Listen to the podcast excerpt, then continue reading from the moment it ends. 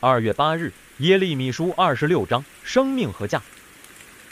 新王登基本是大喜的日子，但这不识时务的耶利米，竟然宣讲了这么扫兴的话，难怪当时的官员为此事大为不满，要杀耶利米而后快了。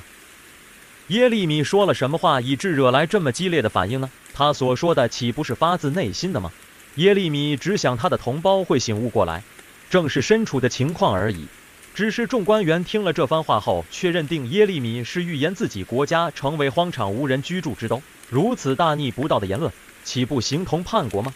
于是他们判定耶利米犯了该死的罪。面对如此危险的情况及巨大的压力，耶利米的反应如何？他表自了自己所传的信息并非来自他本人，乃是有命在身，不得不说。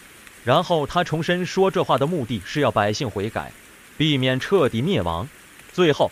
耶利米坦然地陈明自己的心迹，他只要完成托付，对自己的性命安危早已置诸度外。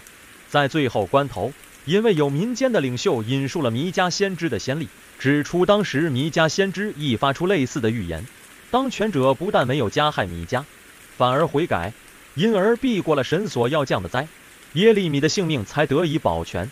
到底耶利米的处境有多危险？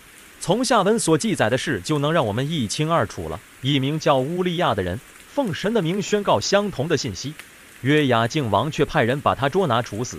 这样的事却令人不寒而栗。以言入罪，古今皆然。耶利米所面对的事，并不单单发生在当时的犹大，即使在念一世纪的今天，这样的事在世界各地依然层出不穷。道理很简单。真理的言论是任何行不义的统治者所畏惧的，他们为保权位，必须严严的打压。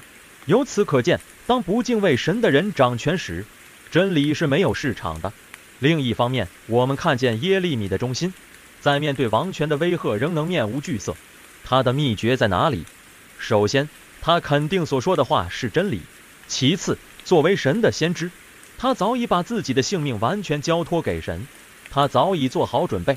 随时为神为真理做出孤注一掷的奉献，以致他虽手无寸铁，却依然能屹立于虚晃的狂涛中。